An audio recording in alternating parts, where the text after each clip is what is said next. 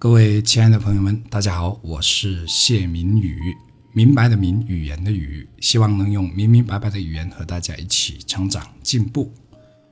其实呢，我是一个比较擅长利用反面榜样作用的人，就是会因为别人的某件事而吸取一些能为自己所用的教训和经验。而今天要分享的主题和命运有关系，就是和改变命运多少有关。这个命运就是与生俱来的性格特点，不知大家能不能从自己的父母或者是爷爷奶奶身上看到自己的影子？反正我是看得异常的深刻的。比如我妈吧，我妈性格比较急躁，而我明显的发现了我自己身上有和我妈一样的急躁。比如有时不等人家把话说完就急起来了，就情绪先上了，会容易出现激动啊。语无伦次啊，强词夺理的问题。我妈的性格比较烈，而我的性格呢，既存在烈的一面，又存在相对温和的一面。我性格上的烈和我妈的很相似，所以我的反面榜样就是天天摆在我面前的。我一直提醒自己不能成为我妈那样的性格，这种感觉挺不好受的，有如对着一面镜子看着自己。我既没有资格去批评，因为我本身就是这样。又不想成为那样，因为我知道危害有多大。我爸身上给我的反面榜样便是比较懦弱，性格比较懦弱一些，在家里没有什么地位，这些我都看在眼里。我有时为此也是挺气愤的，气愤是因为我爸的过于谦让。正因为这种谦让，让我妈的脾气像牛一样。为此，我跟我爸说过。可他很有理由地说：“如果我和你妈硬碰硬，估计我们早就离婚了。”其实我爸说的也并不是完全没有道理的，但我想表达的是，从年轻时我爸就应该活得有尊严、有威严。如果从年轻时就有一家之主的样子，那么就不至于在现在六十多岁的时候，感觉在家里没有存在感。这种没有存在感让我爸感到很孤独，没有地位，也没有话语权，甚至处处被我妈针对嫌弃。这种反面榜样也天天在我生活里轮番上演着，而且我发现我的性格也存在和我爸一样的懦弱的一面。正因为我发现了，所以呢，经常都警醒自己，不能成为那样的人。要不然呢，我以后在家里也会没有地位，没有威严。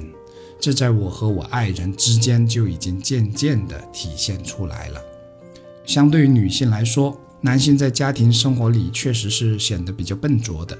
这种笨拙是天生的，很难改变。所以呢，这就需要男同胞在其他方面建立起自己在家庭里的地位，比如事业上。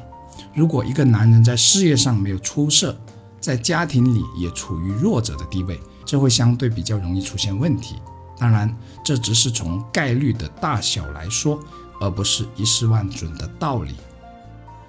在这里，我分享的是我家庭里的真实案例。我爸、我妈都是农民，以前呢，在农村里做农活肯定是我爸主导的。可出来城市之后呢，我爸就没有干活了，我妈就成了家务事的主导者。再加上我爸身上的懦弱和笨拙和畏手畏脚。所以呢，他的地位是一落千丈的，而我身上显然也有和我爸一样的特点，比如有些懦弱，比如对家务事比较笨拙，经常被我爱人说等等。所以呢，如果按我爸的剧情发展，我年老的时候几乎会和我爸一样。我现在就做了一些改变，比如懦弱方面，当我和我爱人冲突的时候，如果你在我这一边的。我会用合适的方式把我自己的理表达出来，不能让我爱人感觉到我只是一个弱者，连道理都不敢讲。我相信没有几个女性喜欢这样的男性吧。当然，生活中的彼此谦让是必须的，但这种谦让是相互的，而不是一味的。对于动手能力比较笨拙的问题，我会经常跟我爱人说：“我看我啊，以后也会跟爸爸一样。”笨笨的，反应很迟钝，让人看起来都生气。到时候你可能就会嫌弃我了。这些话是没有半点违心的意思，是真切的感觉到，随着年龄的增长，再加上经常睡不好，我已经明显的感到越来越笨，也越来越健忘了。我还对我爱人说：“估计啊，不用多久啊，就需要你来照顾我了，到时多连累你呀。”这些都是提前预防或者让对方参考一下当下生活案例，心里有所准备的话。而且呢，我爸我妈的关系是摆在面前的，好与坏清清楚楚，我们不能步他们的后尘。这样说呢，其实对目前双方的感情是有帮助的，会更加的彼此珍惜。还有我奶奶，我身上有和我奶奶一样的性格特点，想太多。在我奶奶眼睛看不见、耳朵听不到之后，她把想得多。发挥到了淋漓尽致的程度，而且所想的几乎全是负面的，没有一件是正面的、积极的。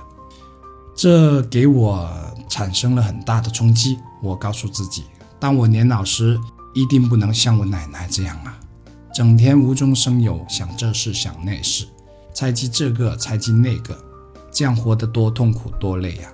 我必须从现在开始就学会与人为善，宽以待人。这也是为什么我会在咱们这张专辑里经常让大家要对人保持善意的其中一大原因，因为我亲眼看见不这样活着的话，到年老时会有怎样的状态，那几乎是地狱一样的生活啊！同时，我也发现我身边一些人，尤其是上了一定年龄的人，都有这样的倾向，就是总是把事情想得太坏，往坏处想。同时呢，过度解读他人的言行，看起来是为了保护自己，可却很容易产生很多阴谋论的思想。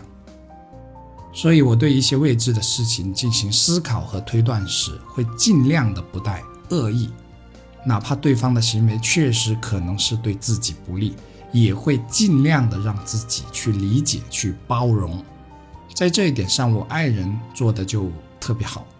对他人的任何事，哪怕很明显对自己不利的、不好的，也是为对方说话去理解的。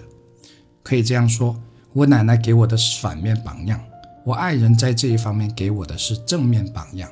但真正给我造成巨大冲击力的，却是反面榜样，就是我奶奶的整天胡思乱想，给家庭带来的伤害。因为涉及到血缘和遗传、性格基因的问题，所以呢，我一直认为我是在跟命运做斗争。这种命运就是我与生俱来的性格特点。我从我奶奶、从我爸妈身上都能看见自己的影子，这种感觉异常的深刻。